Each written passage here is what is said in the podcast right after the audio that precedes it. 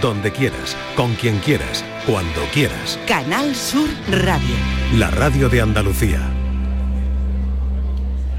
Congreso de la Salud Cardiovascular 6 y 4 de la tarde. Es muy esperanzador ver que hay un creciente reconocimiento de la importancia, por ejemplo, de la prevención y lo estamos viendo en este Congreso, la promoción de estilo de vida saludable, la educación sobre la salud cardiovascular y, por ejemplo, la dieta mediterránea, eh, que ha sido elogiada por sus beneficios cardiovasculares, el énfasis en el ejercicio regular, que cada vez es más prominente, ¿no? También, em, bueno, es esencial reconocer el trabajo de quienes me acompañan, porque luchan por, por esto de la salud cardiovascular día a día. Y voy a presentarles la mesa que hemos conformado en este Congreso de la Salud Cardiovascular. Voy a saludar al doctor Manuel Anguita, presidente de honor de la Sociedad Española de Cardiología. Em, presidente en concreto desde entre el 2017 y 2019 y trabaja en el Reina Sofía de Córdoba. Doctor, bienvenido. ¿Qué tal? Muchísimas gracias. Gracias por acompañarnos en esta mesa. Encantado de estar con vosotros. Voy a saludar también a la doctora María Rosa Fernández Olmo, presidente de la Asociación, presidenta de la Asociación de Riesgo Vascular y Rehabilitación Cardíaca de la Sociedad Española de Cardiología. Trabaja en el Hospital de Jaén. Doctora Fernández, bienvenida. Gracias por acompañarnos. Muchas gracias, buenas tardes. También nos acompaña una enfermera que es vicepresidenta de la Asociación Española de Enfermería en Cardiología.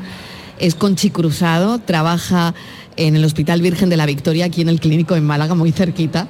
Bienvenida. Buenas tardes. Gracias, por acompañarnos. Voy a ir lanzando preguntas y vamos a hablar de un montón de, de cosas. Yo empezaría por, doctores, la insuficiencia cardíaca, que creo que es un capítulo amplio. Doctor, ¿cómo, cómo se define la insuficiencia cardíaca? ¿Cuáles son las principales causas?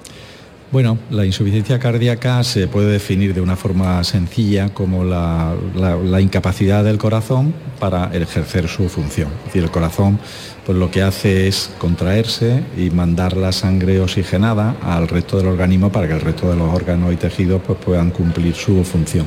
Entonces, cuando el corazón falla, pues se producen una serie de problemas, de síntomas y de signos que hacen que todo el organismo eh, falle. Básicamente eso es la insuficiencia cardíaca y tiene, tiene muchas causas, es decir, la, mayor parte de las enfermedades cardiovasculares pueden producir insuficiencia cardíaca. Las causas más frecuentes en España y en los países occidentales eh, pues son básicamente dos. Por una parte los problemas coronarios, es decir, personas que han tenido un infarto de miocardio y que eso supone la muerte de una parte del corazón que deja de funcionar, que deja de contraerse. Y por otra parte la hipertensión, la hipertensión arterial, que eso es algo muy frecuente, más de la mitad de la población en España andaluza eh, padece de hipertensión arterial y el no tener bien controlada las cifras de presión arterial, pues aumenta muchísimo la probabilidad de tener una insuficiencia cardíaca. Es como si al corazón, como si una bomba le hicieran, le pusiéramos una resistencia para que no saliera la sangre, o el líquido, en este caso la sangre, del corazón. Y eso es lo que hace la hipertensión arterial. Doctora Anguita, es que, bueno, eh, esto es inquietante, muy inquietante, porque en muchas ocasiones eh, tenemos enfermedades silenciosas y una persona puede mm, estar bien, eh, parecer saludable, sentirse bien, pero aún así, pues lo que usted está comentando, tener hipertensión, colesterol, claro, ahí esto hace que la detección temprana sea importante. Bueno, es que es fundamental. De hecho, no sé si de ahí la mortalidad también, doctor. Claro. De hecho, a la hipertensión arterial se le llama el asesino silencioso. O sea, eh, a veces con problemas que mm. son muy frecuentes, mm. pues eh, por supuesto las personas, los pacientes, pero incluso los médicos no le dan la importancia que tiene. Dice, hay tal cantidad de, personas que son hipertensas que bueno, que tampoco se da para tanto, ¿no? Y, a lo mejor no, nos empeñamos en controlar adecuadamente los niveles de presión arterial. Y eso hace que tenga, pues yo lo defino como si tuvieras una bomba de relojería por dentro, es decir, tú puedes no tener ningún síntoma, tener unas tensiones muy altas, y en un momento determinado pues se produce un infarto o un ictus, el corazón estalla o tienes un ictus y, te puedes quedar por el, te puedes quedar por el, por el camino ¿eh? y eso es fundamental. Claro, y ahí están los datos, doctor, que a mí es lo que me... es que ahí siguen las enfermedades cardiovasculares liderando eh, todas las estadísticas de por qué se muere la gente en nuestro país, ¿no? Pues eh, sigue siendo así, eh, sigue siendo así, las enfermedades cardiovasculares siguen siendo todavía en 2023, bueno, con las estadísticas del 2022, la causa más frecuente de muerte en, España, por delante del cáncer y por delante de, otro tipo de, de problemas. ¿no? Y, yo creo que hay una, y sí me gustaría comentar, que hay una percepción, una sensación, una percepción en la sociedad, incluso también a veces entre los médicos, de no darle importancia a ese problema. Hay una, es decir, yo creo que nos preocupa, la sociedad en general se preocupa mucho del, tema del cáncer, del tema de las enfermedades neurodegenerativas, porque sí que producen, eh, no sé, pero las enfermedades cardiovasculares son tan dañinas, tan graves y hacen tanto daño como puede hacer el cáncer y hay enfermedades cardíacas que tienen más mortalidad que el cáncer. La insuficiencia cardíaca en concreto, y luego podemos hablar de estas cifras, mata más que el cáncer. Y eso la gente no lo, no, lo tiene interiorizado. Pues estamos aquí para eso, doctor. Estamos aquí para eso porque esto hay que, eh, doctora Fernández Olmo, esto hay que interiorizarlo, está claro, ¿no? Porque ahí están los datos, ahí están las cifras y mm, esto nos tiene que entrar en la cabeza, ¿no? Totalmente, ¿no? Yo creo que, estos datos son alarmantes, ¿no? Porque no están reduciéndose quizá con el ritmo que, debiera a pesar de, los avances y, realmente tenemos que interiorizarlo y tenemos que interiorizarlo desde todos los estratos, ¿no? desde, la administración, desde los profesionales y desde los pacientes ¿no? y desde la población. Y yo creo que, es fundamental identificar el riesgo y, prevenir la enfermedad, ¿no? Para que realmente no se llegue a esa insuficiencia cardíaca y a lo que al final mata al paciente. Por tanto, tenemos que ser conscientes de una prevención y una prevención cardiovascular para así abordar mucho mejor y, mejorar esos datos que tenemos. Y doctora, eh, cuando un paciente presenta insuficiencia cardíaca, ¿cuál es el pronóstico? pues cuando ya presente insuficiencia cardíaca el pronóstico es mucho peor, ¿no? De hecho, la mayor mortalidad de la enfermedad cardiovascular es cuando ya tiene insuficiencia cardíaca. Es verdad que hemos avanzado mucho y tenemos más insuficiencia cardíaca porque salvamos mucho más el momento agudo, ¿no? Y, el paciente tiene infarto agudo de miocardio y, hemos conseguido que salga de ahí. Pero es cierto que el seguimiento ¿no? de ese paciente y al final acaba en, eh, insuficiencia cardíaca y al final lo que mata al paciente, no sé si, si Manolo tendrá datos más concretos ¿no? del porcentaje de pacientes que se mueren por insuficiencia cardíaca. Bueno, la mortalidad, estos son unas cifras que realmente son escalofriantes, diría yo, ¿no? Eh, y no somos, alguna vez hemos presentado estas cifras, por ejemplo, en la Comisión de Sanidad del Parlamento de Andalucía, y cuando esto lo oyen nuestros representantes, que son además los que teóricamente más expertos son en sanidad, pues se quedan absolutamente impactados. Otra cosa es que luego, mm, bueno, pues eh, tomen las medidas adecuadas para, para corregirlo pero en cifras y sin ánimo de, asustar a, la gente, la mortalidad de la insuficiencia cardíaca, una persona que ingresa por insuficiencia cardíaca en un hospital de España, en cualquiera de ellos, tiene una probabilidad de morir de un 10%, es decir, una de cada 10 personas que, ingresa por, insuficiencia cardíaca fallece antes del alta. Un 10%, eso en 5 o 6 días. Eso no lo tienen, eh, pues yo diría que prácticamente ninguna, ninguna enfermedad. Pero es que cuando el paciente que sobrevive, que afortunadamente bueno, algo ha mejorado, eh, se van de alta, al año del alta de un ingreso por insuficiencia cardíaca, la mortalidad está en torno a un 20-30%. Es decir, que dos o tres de cada diez pacientes que se van de alta de que tienen insuficiencia cardíaca eh, fallecen en el año y a los cinco años pues entre el 30 y el 40% de los pacientes han fallecido.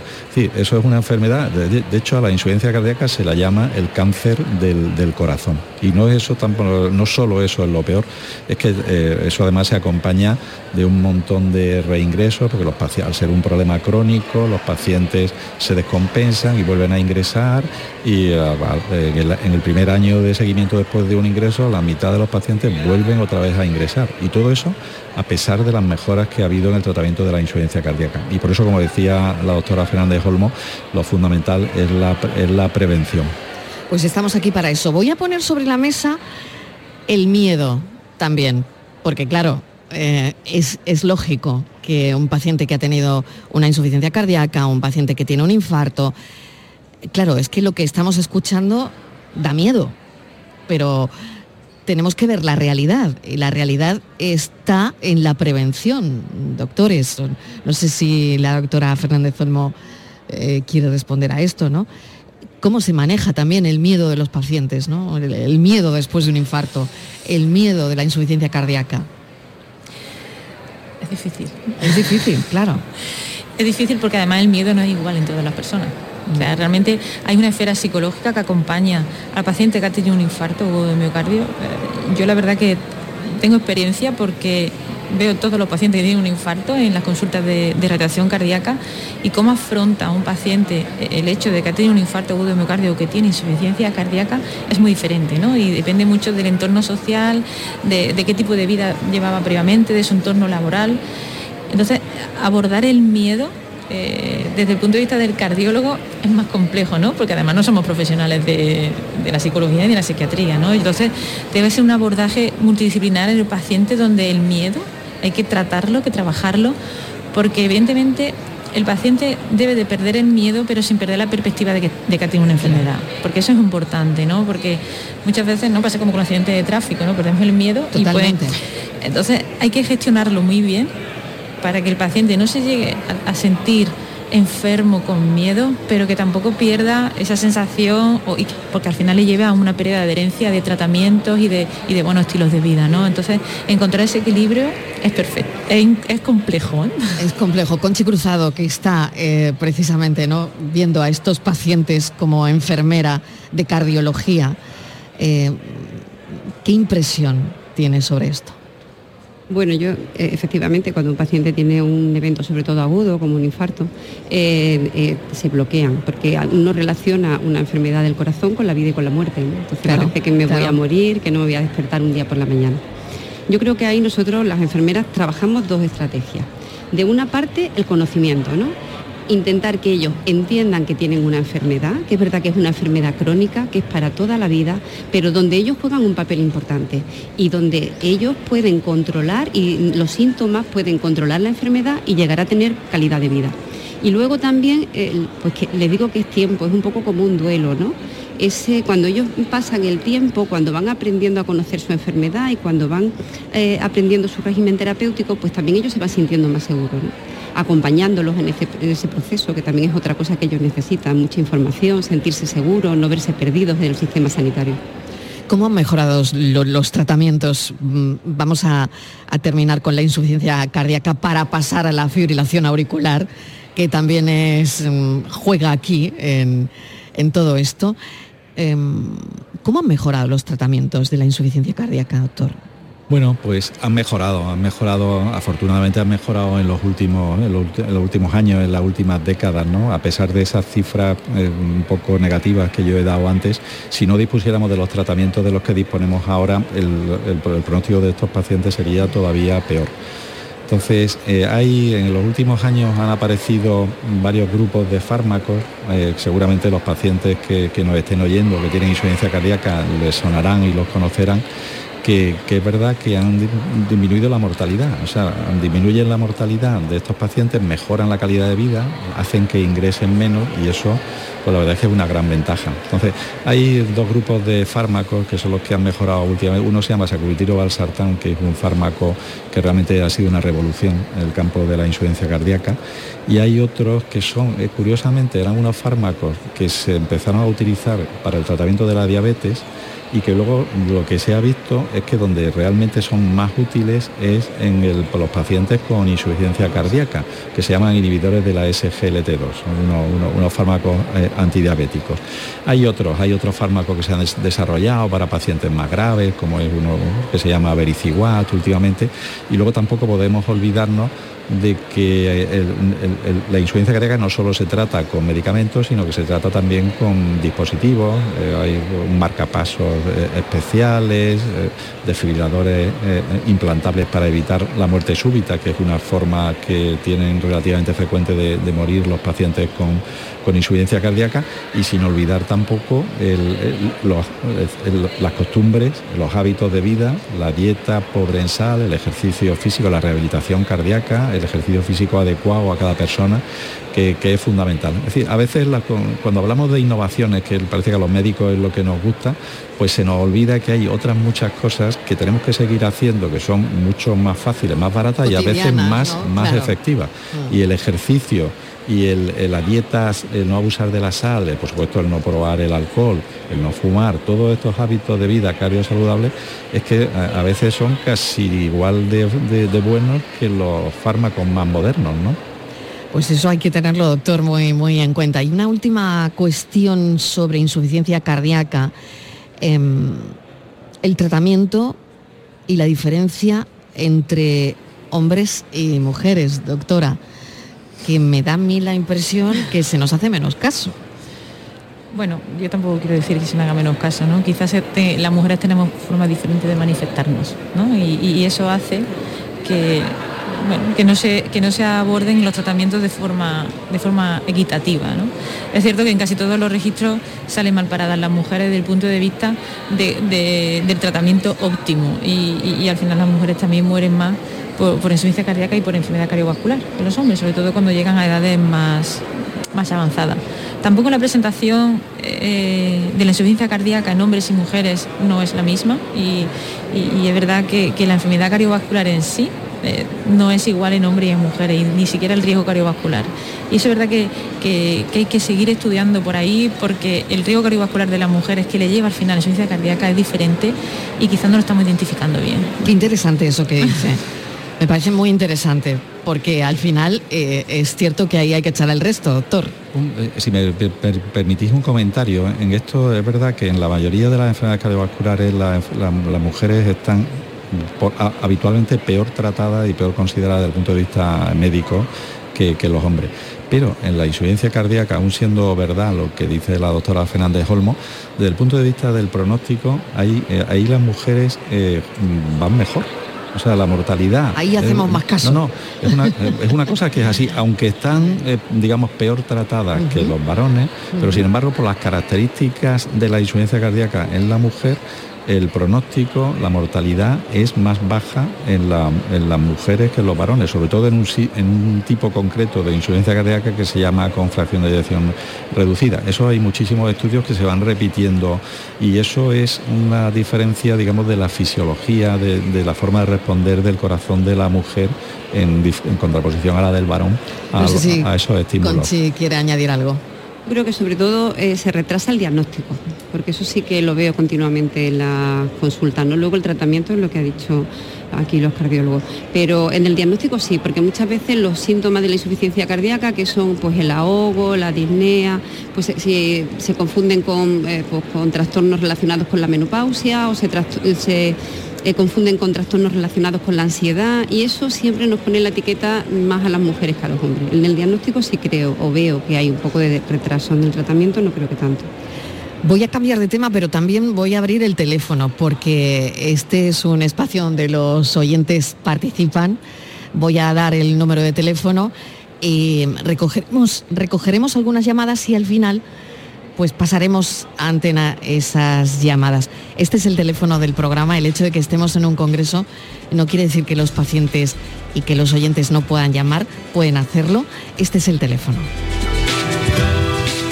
Estos son nuestros teléfonos 95 1039 105 y 95 1039 16. Son las 6 y 22 minutos, estamos en el Palacio de Congresos de Málaga, donde aquí hay un congreso de la salud cardiovascular. Nos parecía tan interesante que teniendo la tarde un espacio de salud teníamos que estar y hemos conformado una mesa muy interesante donde hemos hablado de la insuficiencia cardíaca y ahora hablaremos de la fibrilación auricular.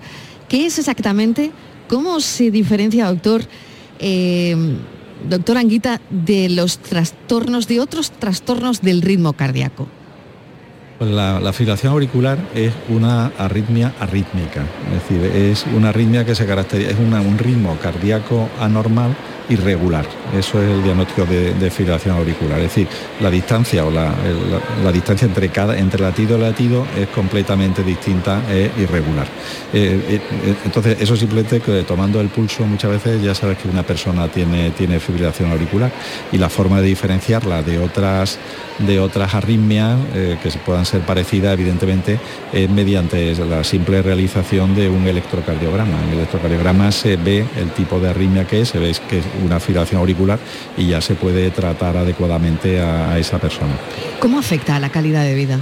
Bueno, pues la fibrilación auricular la fibrilación auricular es eh, lo que hace es perder un porcentaje de efectividad al rendimiento cardíaco, porque las aurículas se pierde la contracción de una parte del corazón de las aurículas y entonces se pierde como entre un 20 y un 30% del rendimiento cardíaco. Y eso pues lo que puede producir es pues cansancio, fatiga y cuando hay otras determinadas enfermedades o cuando la frecuencia cardíaca, es decir, la arritmia es muy rápida, pues entonces se puede producir una insuficiencia cardíaca muy severa que es de lo que estábamos hablando antes.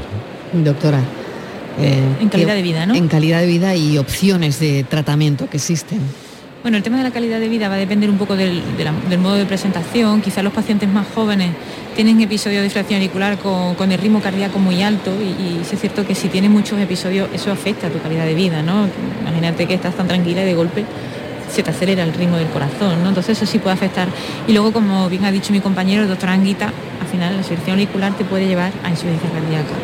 Y desde el punto de vista del tratamiento, el tratamiento de la fibrilación auricular tiene como dos componentes importantes, más allá del control de los factores de riesgo, ¿eh? porque no, nos podemos olvidar de que no es solamente controlar la arritmia en sí, sino si tenemos un buen control también de riesgo cardiovascular asociado, como es eh, los cambios de hábito, los cambios de estilos de vida, como es la obesidad, que influye mucho en la fibrilación auricular, es fundamental también y, forma parte del tratamiento. Pero centrándonos en el tratamiento farmacológico, pues por, una parte, ¿no? intentar controlar ese ritmo acelerado, intentar controlar que el corazón vaya a unos ritmos adecuados. Y, por otro lado, eh, el tratamiento es eh, la prevención del icto, porque la filación auricular aumenta el riesgo de icto por unas condiciones que se dan dentro del corazón. Entonces el tema de la, anticoagulación, ¿no? Seguro que a todos nos suena el sintrón. Claro, no va a sonar el sintrón, ¿no? Famosísimo, claro. pues realmente eso forma parte del tratamiento, ¿no? Y, es verdad que a día de hoy, desde hace ya muchos años, contamos con, anticoagulantes, anticoagulantes directos que han demostrado también muchos beneficios desde el punto de vista de, la reducción del riesgo de ictus y, prevenir lo que es la enfermedad cerebrovascular por, la filación auricular propia. Claro, ya el paciente hace años un paciente anticoagulado, eh, era complicado el manejo, pero eso ha cambiado, ¿no? Sí, con, estos nuevos, bueno, que ya no son tan nuevos, ¿verdad? Eh, la verdad que el manejo del paciente anticoagulado es mucho mucho, mucho más fácil, ¿no? Que, con el sintrón, con eh, verdad que el sintrón ha salvado vidas, ¿eh? hay que decirlo, pero es verdad que con los anticoagulantes directos, las acciones de, tratamiento para los pacientes mucho mejor. Y mucho mejor controlados y, menos efectos secundarios asociados. Mm.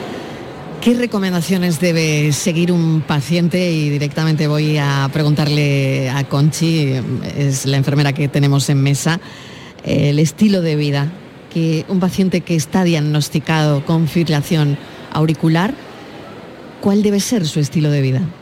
Bueno, pues yo diría que el estilo de vida tiene que ser el que tendríamos que tener todos porque eh, lo que es controlar los factores de riesgo cardiovasculares, la hipertensión, la diabetes, la obesidad, el sedentarismo.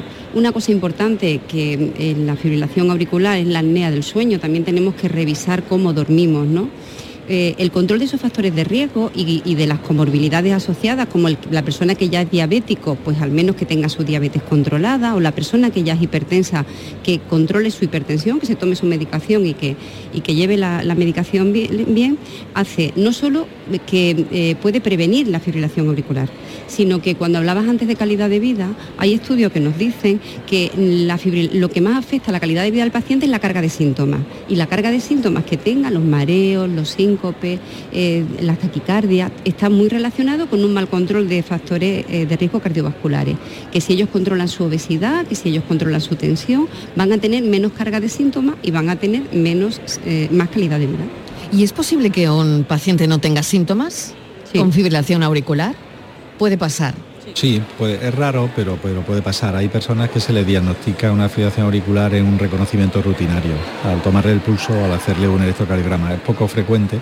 Eso es más frecuente probablemente en personas de más edad. Las personas jóvenes suelen tolerarlo, como ha dicho la doctora Fernández Olmo, peor, pero las personas de más edad que ya hacen una vida más, digamos, eh, más tranquila, hacen menos, menos esfuerzo físico, pueden tener una fibrilación auricular siempre que no sea demasiado rápida la frecuencia y no enterarse y no enterarse de ello. Ya ha salido la obesidad un, par de veces, hablando eh, de insuficiencia cardíaca, hablando de fibrilación auricular. La obesidad ha salido, así que yo creo que, que merece que entremos a hablar de ello, porque es un factor de riesgo la obesidad. Y esto, doctora Anguita, doctora Fernández Olmo, esto nos tiene que quedar claro, ¿no? Mira, yo iría un paso más. La obesidad es enfermedad. Realmente forma parte, ¿no? Cuando hablamos de los factores de riesgo, la obesidad, pero es que la obesidad tenemos que... por sí sola y por sí misma. Sí sola y por sí misma produce enfermedad. Es un factor causal, no es un factor de riesgo, es un factor, un factor causal que es un matiz diferente, ¿no? De, de enfermedad y de enfermedad cardiovascular. O sea, no solamente de enfermedad cardiovascular, sino más enfermedades, pero de enfermedad cardiovascular es un factor causa. Es, fundamental abordar la obesidad para mejorar la enfermedad cardiovascular. O sea, no hay, no, hay otra opción. ¿no? Y, es verdad que la obesidad es muy difícil de abordar, porque eh, todavía no tenemos el concepto de obesidad enfermedad, tenemos concepto de obesidad estética. Me miro al espejo y tengo obesidad y tenemos que interiorizar, pero también los profesionales, ¿no? Que, hay que abordar la obesidad, que tenemos que tratar la obesidad, que tenemos que hacer un abordaje de cada paciente obeso que pasa por tu consulta, porque si no tiene una enfermedad cardiovascular diagnosticada, es decir, no tiene enfermedad auricular o si no tiene tal, la va a tener, porque realmente la obesidad va a dar lugar a esa enfermedad. Pues eso es importante, eh, doctor Anquita. No, eh, completamente. yo creo que mm, está muy relacionada con un montón de problemas, pero es que la obesidad efectivamente hay que considerarla una, enfermedad y además eh, potencia el, resto de los factores de riesgo. la persona obesa es mucho más probable que sea hipertensa, que tenga la tensión alta y además que sea mucho más difícil de controlar la persona obesa eh, tiene casi per se, solamente si, por, el, por el hecho de ser obesa tiene insuficiencia cardíaca, o sea que un tipo de insuficiencia cardíaca eh, en concreto eh, aumenta por supuesto los niveles de colesterol malo y de, y de triglicéridos y sobre todo el, riesgo de, la, de diabetes. La, la, obesidad casi es un equivalente a diabetes, de hecho hay un término que se está imponiendo que se llama diabesidad que, la doctora Fernández Olmo sabe mucho más que yo de, eso, porque ya lo utiliza, lo utiliza mucho, pero, pero es verdad, obesidad y diabetes son, no, sé si diría prima hermana o hermanos, hermanas gemelas. ¿eh? Sí, no, la diabetes tipo 2, ¿eh? no quiero que tampoco se confunda la, audiencia, ¿no? Está la diabetes tipo 1, que evidentemente es un tema genético, pero la diabetes tipo 2, la que realmente es la pandemia, ¿no? Y la que es más prevalente, es la obesidad. Es decir, el paciente obeso, si no es diabético, lo va a ser. Porque la, es, hay que considerar la diabetes 2 como, como un paso más eh, dentro de la obesidad. Realmente, de obesidad a mí no me gusta del todo ese término, pero, pero sí, ¿no? Para que sí sirve para entender que el paciente obeso tiene resistencia a la insulina, la resistencia a la insulina es, es diabetes. Voy a hacer una pequeña pausa para la publicidad y enseguida continuamos con esta charla desde un lugar donde hoy se está hablando del corazón y donde veremos, bueno, cuáles son las líneas a seguir en enfermedad cardiovascular, porque eso es lo que se está hablando en este congreso. Estos son nuestros teléfonos 95 1039 105 y 95 1039 16. Aquadeus, ahora más cerca de ti, procedente del manantial Sierra Nevada, un agua excepcional en sabor, de mineralización débil que nace en tu región. Aquadeus Sierra Nevada es ideal para hidratar a toda la familia y no olvides tirar tu botella al contenedor amarillo. Aquadeus, fuente de vida, ahora también en Andalucía. A que esta cuña se escucha mejor así que... ¡Así! Lo bueno, si es de cerca, es mejor. El 26 de octubre a las 11.30 horas, en la sede de Sevilla City Office, en el Paseo de Marqués de Contadero, cuarta edición de las Jornadas Republic, dedicadas esta vez al valor de la cercanía y la proximidad para la publicidad andaluza. Compartiremos experiencias y tendencias de medios, agencias y anunciantes. Organiza AEPS con el patrocinio de la Junta de Andalucía. Este otoño, únete a la revolución solar con Social Energy. Disfruta de tu instalación llave en mano con grandes descuentos y te regalamos 200 euros en tu batería virtual para que pagues 0 euros en tu factura eléctrica con Luz. Pide tu cita al 955 44 11 11 o socialenergy.es y aprovecha las subvenciones disponibles. La revolución solar es Social Energy. El resumen de la actualidad del día, con toda la información y la última hora del deporte. El análisis de la economía que tanto te afecta las entrevistas que te aclaran lo que pasa. Todo lo que necesitas saber para estar informado lo tienes en El Mirador de Andalucía, de lunes a viernes, desde las 7 de la tarde con Natalia Barnés. Contigo somos más Canal Sur Radio. Contigo somos más Andalucía. Canal Sur Radio. Si necesitas recuperarte de una operación de cadera, rodilla o cualquier otro proceso médico, en Vallesol podemos ayudarte. Contamos con profesionales que te ayudarán a recuperarte más rápido y todo ello sin desplazamientos innecesarios y por mucho menos de lo que imaginas. Infórmate en el 900 24 24 25 o en vallesol.es. Vallesol, te cuidamos diferente porque eres único. Cuando decides hacer las cosas como nadie, ocurren cosas asombrosas, como unir la tecnología híbrida líder de Toyota y un diseño rompedor en un SUV. Toyota CHR Electric Hybrid, con sistema multimedia Toyota Smart Connect con servicios conectados gratis. Estrena la hora sin esperas. Lo extraordinario se hace de frente. Te esperamos en nuestro centro oficial Toyota y Paljarafe en Camas, Coria del Río y en el polígono Pisa de Mairena. En Sevilla, Circo Las Vegas, instalado junto al Estadio La Cartuja, te presenta su espectáculo de moda Barbie, para disfrutar en familia. Atracciones y risas aseguradas con los payasos. Circo Las Vegas, en Sevilla, del 31 de octubre al 26 de noviembre. Venta de entradas en circolasvegas.es. Para ahorrar agua, en casa tenemos dispositivos ahorradores en los grifos y las cisternas. Y la verdad es que se nota. Gracias a tu ayuda hemos logrado reducir el consumo de agua, pero la sequía persiste y la situación es grave, porque no hay agua que perder. Cuida cada gota. Emasesa, tu empresa pública del agua. La mañana de Andalucía con Jesús Vigorra es actualidad, análisis, servicio público, entretenimiento y diversión. Hoy vamos a hablar, hemos hablado de la chispa antes, de la gente con chispa. Adiós, ya que vamos a, recapitular el minuto de oro de esta mañana y así lo compartimos. La mañana de Andalucía con Jesús Vigorra. Os espero de lunes a viernes a las 6 de la mañana. Contigo somos más Canal Sur Radio. Contigo somos más Andalucía. Estos son nuestros teléfonos 95 1039 105 y 95 1039 16.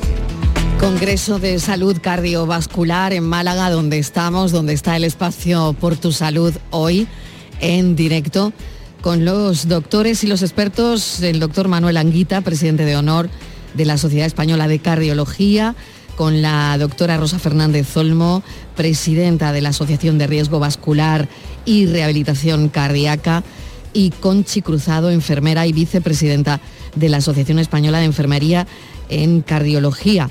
Eh, tenemos una llamada, si los doctores me permiten, voy a pasarla, ¿vale? Venga, pues Guillermo de Sevilla. Guillermo, ¿qué tal? Bienvenido. Buenas tardes, muchas gracias por la Adelante, adelante, cuéntenos. Mi mujer padece hace algún tiempo bastante fibrilación auricular paroxística. Su mujer padece fibrilación, auricular. paroxística, eso es el diagnóstico que tuvo. Entonces ella está, ahora mismo está en tratamiento con un anticoagulante, la lisiana y bisoprolol también. Entonces yo le controlo el azúcar, lo que me está dando de azúcar que el, el día 25 se la tomé eh, se la tomo una vez al mes con un aparatito que tengo, entonces me da normalmente de azúcar 110, entonces yo le digo a ella que no es diabética ni prediabética, no se preocupe, le controlo la tensión dos veces en semana también, me está dando una tensión de 13,8, 13,7, o sea que, yo creo que la se está contando bien, no bebe, no fuma, come poquito y, y variado, entonces no está gruesa, entonces yo creo que está siguiendo su, su tratamiento bastante bien. Guillermo, pues tengo aquí a los doctores sonriendo, contentos, eh, contentos de la llamada, porque yo, yo creo que lo que tienen que decirle es que usted está haciendo las cosas bien, doctora, doctor o doctora bueno, creo que me ha tocado a mí. O, le toca a la enfermera. sí, Muy bien. eso de la educación para la salud es nuestro. Pues yo creo que es, un, es una, su mujer es una paciente ejemplar y usted un cuidador ejemplar también. Porque primero se sabe el tratamiento, eh, sabe los nombres de las pastillas, sabe para qué son cada una, que eso es una cosa que muchas veces hay pacientes que desconocen lo que toman y para qué es cada pastilla y luego hace un buen control de su enfermedad, que es otra cosa que es importante, tanto en la insuficiencia cardíaca como en la fibrilación auricular, controlar la tensión, controlar eh, si tiene cifras altas de diabetes y luego también supongo que hará una buena dieta, porque si tiene tan controlada la tensión y también el azúcar, pues seguro que hace dieta y ya para ser redondo, pues tendría que hacer un poquito de ejercicio caminar todos los días un ratito, hacer alguna gimnasia de mayores, porque siempre yo creo que está sobrevalorada lo de andar, hay que hacer algo más de ejercicio. Eso sería perfecto. Sí, yo creo que lo que nos falta es un poquito de esto. Yo tiene 83 años, ¿sabes? Venga, bueno, bueno, pero bueno, si pueden, pues sería interesante. Guillermo, muchísimas gracias por el testimonio, por la llamada. Otra pregunta. Gracias de verdad. Otra pregunta. Eh, ¿110 de azúcar está bien? Sí, está muy bien. en, ayunas por la mañana eh, siempre tiene que estar por debajo de 120. Y lo que hay que vigilar ya con la edad que dice que tiene es que tampoco la tenga baja, porque tan malo es tenerla alta como tenerla muy baja. No, no, lo tengo muy bien. pues muchas gracias por todo. Guillermo es un gran cuidador, gracias por llamarnos. Bueno, qué alegría, doctores, dan este tipo de llamadas. Gracias. Pues la verdad es que sí es que anima, ¿no? Porque a, veces cuando uno, antes estábamos comentando, que cuando estás haciendo un poco de educación y, divulgación de las cosas eh, sanas como las que hay que hacer, pues tienes la impresión de que la gente no te hace mucho caso y tener el, ejemplo de, este, de este señor pues la, verdad es que te, motiva para, seguir haciendo esto. Así que eh, muchísimas gracias por su testimonio, de verdad, y, enhorabuena, y a seguir así, y a ir haciendo y a, intentar convencer a toda su familia y a los de su entorno que lo hagan. ¿eh? La doctora Fernández también le va a decir, también le va a decir algo. Muchas gracias. Muy bien, Guillermo. Yo creo que Guillermo lo hace muy bien, ¿no? Con su mujer y su mujer también se deja que lo, que lo haga muy bien. Pero yo también insistiría, como dice mi compañera Conchi, un poquito de actividad, ¿no? Y, no quiere decir que, aunque tenga 83 años no se puede hacer actividad física, es movilizarse e, intentar no caer en la fragilidad y no intentar caer ¿no? En, no moverse porque al final también puede empeorar a pesar de hacerlo todo bien, ¿no? Entonces, insistir un poco en eso, Guillermo, pero que lo hacéis muy bien. ¿Me dejáis pasar otra? Intento que todos los Guillermo, gracias. Por lo, menos, media hora que se mueva, que ande conmigo y claro, claro que sí. Claro que sí. Un beso. Bueno, pues eh, tenemos otra, si me permiten los doctores, damos paso a María Dolores de Sevilla, que también está ahí. María Dolores, bienvenida. Hola, buenas tardes. Cuéntele a los doctores, estamos aquí en el Congreso, pero bueno, también abrimos el teléfono. Quería preguntarle, ¿el síndrome de Marfan cómo afecta al corazón? Bueno, pues eh, eh, eh, esa es una pregunta de nota, ¿eh? Es pregunta de mil, yo creo. Pregunta de mil. Bueno, vamos a ver, el síndrome, el síndrome de Marfan es, un, se es un problema genético que se caracteriza por una debilidad de la pared de las arterias, que hacen que la pared de las arterias se pueda, se dilate y se puede producir lo que se llama un, aneurisma y que también pues tenga un mayor riesgo de, rotura. por eso necesita un seguimiento muy importante. A nivel del corazón, realmente el síndrome de Marfan lo que puede producir es eh, una, alterar el, tejido de las válvulas, tanto de la válvula aórtica como de la válvula mitral porque el, tejido, digamos, que soporta, que, el tejido que, aguanta eh, las válvulas para que abran y cierran bien, tiene parecido al tejido ese que, está en la, en la pared de las arterias y que puede haber una debilidad eh, que afecte tanto a las arterias como también a las válvulas del, corazón, sobre todo a la válvula órtica. Pero de todas formas, eso si, si tiene ese problema algún familiar suyo, pues eh, su cardiólogo evidentemente es el que tiene, que ya le habría hecho las exploraciones adecuadas, que será un, ecocardiograma y tal, para ver exactamente qué es lo que hay. Muchas personas con síndrome de Marfan no tienen ninguna afectación cardíaca, solo tienen el tema de, la dilatación de, de las arterias y básicamente de la aorta. María Dolores. Muchas gracias por la llamada.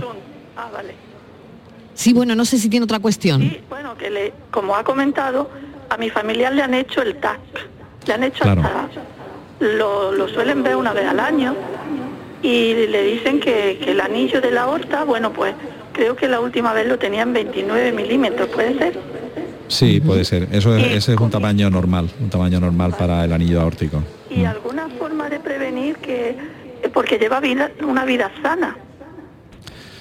Bueno, pues la, forma de prevenir eso es fundamentalmente seguir haciendo una vida sana y sobre todo teniendo muy bien controlada la, presión arterial, teniendo, la bajita la presión arterial. Si es hipertensa, tiene que tratarse para tener unos niveles bajos y si tiene unas tensiones normales, controlarse periódicamente para comprobar que no que no, se, que no suba porque al tener la presión alta hace más fuerza contra la pared de la arteria y podría dañarla más.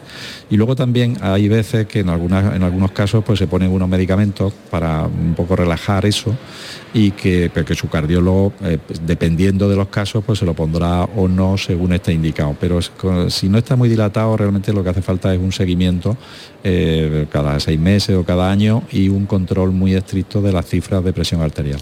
María Dolores, muchísimas gracias por llamar. Sí, sí, caminar, caminar y, correr. Lo que debe evitar quizás hacer de, eh, ejercicio de fuerza, ejercicio de resistencia, porque esos son los que es mejor el ejercicio aeróbico, un ejercicio aeróbico moderado, pero no tanto ejercicio de fuerzas muy intensas. Un saludo, gracias María Dolores. Muchas gracias, muchísimas gracias. Un abrazo, gracias. Bueno, estamos en el Congreso de Salud Cardiovascular. Em, tengo que pasar por la dieta, por una dieta saludable y tengo que pasar también por el ejercicio. Eh, porque es muy importante, claro, una persona cuando tiene un problema de insuficiencia cardíaca o tiene un problema de, em, o sea, problema de corazón, ha tenido un infarto y ya dice, uy, me da miedo moverme. Mm, ¿Cómo hacemos con eso? Porque la persona tiene que seguir haciendo ejercicio. Es importante, es vital además. El ejercicio físico tiene que ser una, prescripción, obligatoria como cada pastilla que se lleva su paciente después de un infarto. Eso es fundamental. Pero claro, el paciente pensará, pero ¿hasta dónde? ¿Hasta dónde puedo forzar mi corazón? Eh, ¿Qué tipo de ejercicio hago? ¿Qué me viene bien?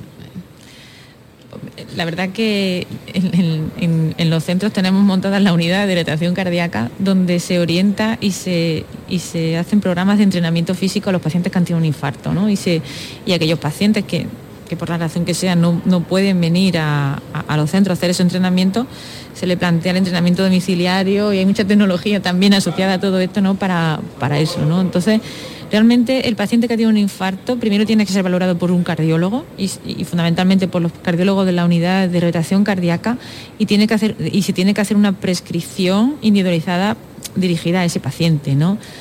Es cierto que también nos podemos encontrar con pacientes jóvenes, que cada vez nos, encontramos con pacientes jóvenes que ya hacían ejercicio previo. Hay que hacer un reseteo del paciente para orientarlo y, ¿por qué no, que vuelvan a hacer el entrenamiento que estaban haciendo previamente? Evidentemente, primero con un aprendizaje, un reaprendizaje del entrenamiento. Y el paciente que no hacía ejercicio físico, tenemos que meterlo en el ejercicio físico porque como he empezado es una prescripción obligatoria de cada paciente con enfermedad cardiovascular. Mm, Conchi. Yo eh, diría que una persona que no tiene un problema de corazón tiene que hacer ejercicio y puede apuntarse a hacer deporte de forma normal, siempre de menos a más, porque de nada sirve ir un día y darnos un palizón y luego no volver en toda la semana. Como ha dicho la doctora, una persona que ha tenido un infarto, antes de hacer ejercicio de intensidad, tiene que hacer una valoración por un cardiólogo. Le hace una, una prueba de esfuerzo, ¿no? que la conoce todo el mundo, que salen los deportistas. Pero mientras se le hace esa prueba o mientras empieza en un programa de rehabilitación cardíaca, que sería lo ideal, pues tampoco se va a quedar sentado en el sillón. Ahí lo que se recomienda es hacer ejercicio aeróbico, como ha dicho el doctor Anguita, siempre a una intensidad moderada. Eh, pues que uno note que se pone rojo, que empieza a sudar, que está entrenando, que no es un paseo de mirar escaparate, pero que no vaya sin resuello, ¿no?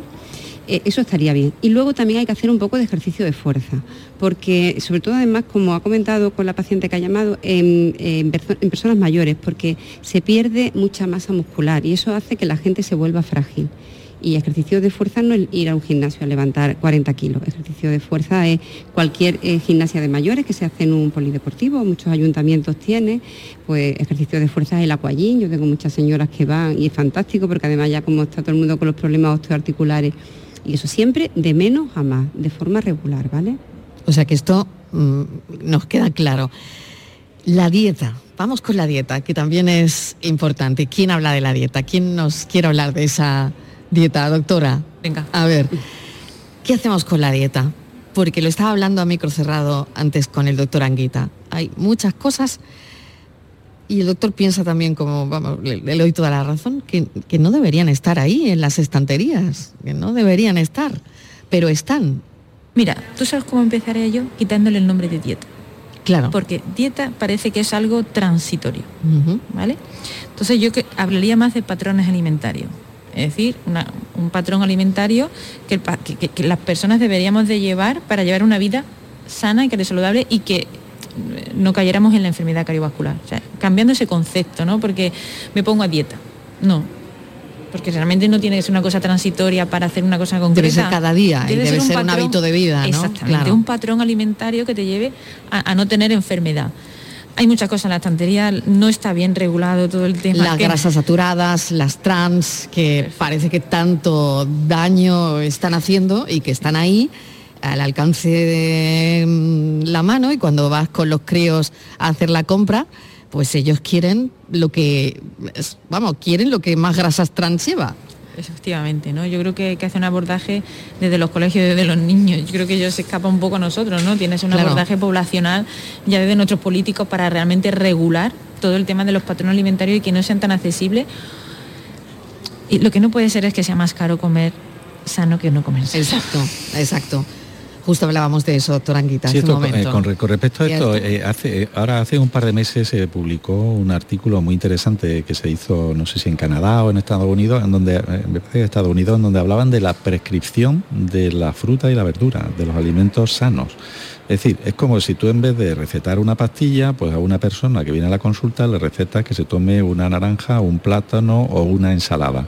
Evidentemente, para poder hacer eso, como, como, es cierto que esos, eh, estos alimentos sanos son, suelen ser un poco más caros ¿no? que los otros, pues eh, incluso se, se, han establecido programas de, de ayuda con bonos para, uh, para, facilitar que la población con menos recursos pues tenga acceso a esa mejor alimentación. Eso, por ejemplo, en Ámsterdam se hizo ya, en la ciudad de Ámsterdam se hizo hace años un programa parecido con muy buenos resultados. El problema son los recursos, ¿no? Pero en el fondo es casi como ese la, financiación de los medicamentos, que bueno, que la pagamos entre todos y el paciente no lo tiene que tomar. Pues esto yo creo que es mejor y que a lo mejor sería desde el punto de vista económico más rentable a largo plazo, evidentemente, eh, facilitar eh, la posibilidad de que las personas se tomen una, una dieta o, o, un patrón, como muy bien dice la doctora Fernández Olmo, eh, sano, que al final se resume en la dieta o patrón mediterráneo, que eso es lo que, lo que deberíamos hacer. ¿no? Los antioxidantes eh, creo que están en el polo opuesto ¿no? a todo esto. Eh, ¿Son buenos los antioxidantes? ¿Qué, qué, qué beneficios cardiovasculares tienen?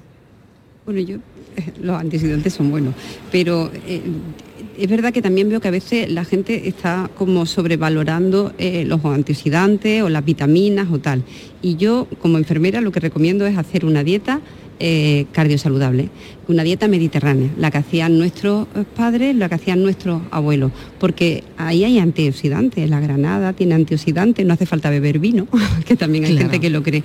Entonces a veces nos vamos a la herboristería o nos vamos a algún sitio, a, que no tengo nada en contra de la herboristería o a la farmacia, y lo que tenemos que hacer es una dieta sana, lo que tenemos que hacer es, yo se lo digo a los pacientes, comer lentejas no es de pobres, son ricas en proteína y es una dieta sana y son todavía a día de hoy baratas más que la carne, ¿no? Entonces eso es volver a, la comida que comíamos cuando éramos pequeños, que se comían guisos todos los días en casa, pues legumbres tres, cuatro días en semana, comer fruta, comer eh, verdura. Es cierto lo que ha dicho la doctora, la comida sana está carísima, pero todavía aquí hay mucha gente que tiene huertos. Hay muchos mercadillos donde se puede comprar fruta o verdura a precios razonables siempre que vas comprando los de temporada. Eh, pues eso, pues igual en vez de comprar un chuletón que es más caro, pues compro un poquito de carne y le añado la verdura y hago un estofado, ¿no? Eso. Y dejar de comer alimentos procesados, que lo que hay es donde está el problema de la sal, de las grasas y de, y de todo el problema de la salud. Por eso no bajan los índices, porque sorprende que desde luego hay muchas, hay mucha más comunicación con los pacientes que hace años. Eh, hay programas que vemos en los centros de salud, eh, en los hospitales, pero los datos no cambian de mortalidad. eh, y cada vez gente más joven también que debuta con insuficiencia cardíaca. ¿Qué nos está pasando? Porque cada vez comemos peor y nos movemos menos. Yo creo que esa es la clave. Esa es la clave. Este siglo XXI ha traído mucha play para los niños, mucha, mucho móvil para nosotros, mucho, mucha tablet, ¿no? Eh, muchas series y con una plataforma, plataformas, bueno, miles, ¿no? Y quizás el estilo de vida está marcando un poco esa pauta contraria a la que deberíamos tener saludable para nuestro corazón. ¿no? Totalmente. El estilo de vida sano se puede, además que se puede resumir en, tres, en tres o cuatro cosas, que no fumar, hacer ejercicio, no engordar y hacer una, dieta sana. Eh, eh, yo creo que con, eso se evitaría el 90% de, de, las enfermedades. ¿no? Y de hecho hay, estudios curiosísimos que salen de, vez en cuando en relación con esto que hablabas de la falta de ejercicio de los niños con las tablets y las pantallas y tal que, bueno, ha hecho un estudio en Finlandia, curiosamente, en donde se han cogido a, niños de 9, 10 años, le han hecho un estudio cardiológico con un ecocardiograma, le han medido la, masa del corazón y luego eh, los han seguido a, los 6 o 7 años y se veía que eh, aumentaba el tiempo que estaban parados con las pantallas y tal, y que en esos niños el corazón aumentaba su grasa, su masa grasa, que es algo, algo malo. Entonces, de hecho, es que más de dos horas en, adolescentes de, tiempo de reposo de tal no debe haber, y en niños más pequeños es que menos de una hora. O sea que eso es... Y por último, quiero que me contéis lo que se está viendo aquí en este congreso. Se están, hay ponencias mm, muy interesantes y no sé si podríais, en este tiempo que nos queda ya para acabar, resumir algunas o lo que os haya parecido verdaderamente interesante, doctora Fernández Olmo. Es difícil resumir un congreso como este.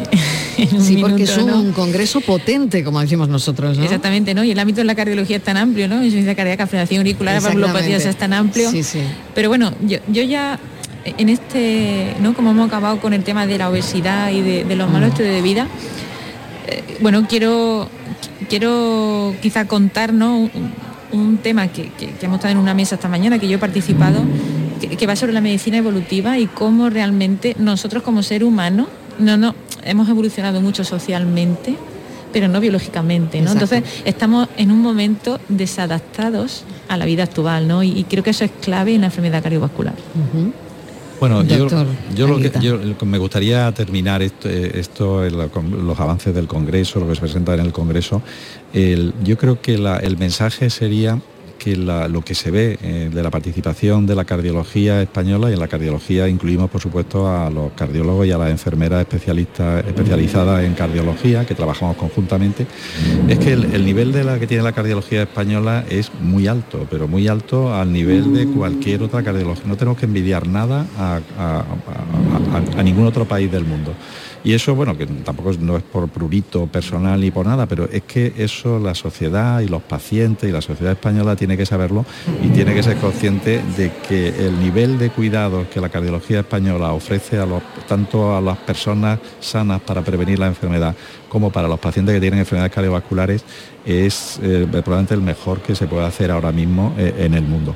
Que es verdad que nosotros no podemos hacerlo todo solo, que necesitamos la colaboración de los pacientes, de su familia y de su entorno, pues para hacer esa, vida saludable y seguir las recomendaciones que nosotros, eh, que nosotros hacemos. Conchi Cruzado. Bueno, pues yo creo que, como ha dicho el doctor Anguita, la verdad es que somos referentes, ¿no? Y para enfermería, pues es un punto de encuentro donde dentro de la cardiología hay muchas áreas de conocimiento, ¿no? Y hacen falta enfermeras muy especializadas. Entonces aquí es un, punto en el que nos encontramos todas, ¿no? Al final en el centro está el paciente, está el cuidado y es lo que, lo que compartimos. Y luego otra cosa que destacaría es el hecho de hacer un congreso conjunto, ¿no? Porque trabajamos, como ha dicho el doctor Anguita, conjuntamente y entonces también pues eso, hacemos mesas multidisciplinares en las que cada uno, como en esta entrevista, eh, tiene un área de conocimiento y bueno, yo creo que es positivo para, los pacientes y para nosotros. Pues os voy a agradecer enormemente este tiempo de radio, mm, este tiempo de, de, prevención, de contarle a los pacientes lo que hay y la importancia de llevar una vida cardio saludable. Doctor Manuel Anguita, presidente de honor de la Sociedad Española de Cardiología, eh, fue presidente entre 2017 y 2019. está en el Reina Sofía de Córdoba. Le agradecemos enormemente que haya estado sentado con nosotros. Bueno, pues ha sido un auténtico placer para mí, Mariló. He disfrutado y a vuestra disposición para lo que queráis. Esperemos que no. bueno, me refiero desde el punto de vista de la comunicación. ¿eh? Por supuesto, por supuesto que sí. Y doctora María Rosa Fernández Olmo, muchísimas gracias, presidenta de la Asociación de Riesgo Vascular y Rehabilitación Cardíaca. Ha sido un placer. Ha sido un placer para mí también. Muchísimas gracias. Y también a Conchi Cruzado, enfermera y vicepresidenta de la Asociación Española de Enfermería en Cardiología. Eh, trabaja en el Virgen de la Victoria, en el clínico, la doctora en el Hospital de Jaén. Así que tenemos aquí una buena representación de cómo se trabaja en los hospitales andaluces. Muchísimas gracias. muchas gracias por la invitación. Y bueno, este programa ha sido posible en el equipo de producción a Estíbaliz Martínez, a José Carlos Sousa, en el estudio, Antonio Carlos en Sevilla, en el Palacio de Ferias y Congresos acompañándome Antonio Pérez Barroso y José Manuel Zapico y en el estudio central de Málaga, Fran Hernández. Mañana a las 3 de la tarde el Yuyu y a las 4 nosotros empezamos a contarle la vida como hoy. Gracias por estar ahí. Me despido desde este Palacio de Congresos de Málaga, donde hemos asistido a este congreso interesantísimo de la salud cardiovascular. Gracias.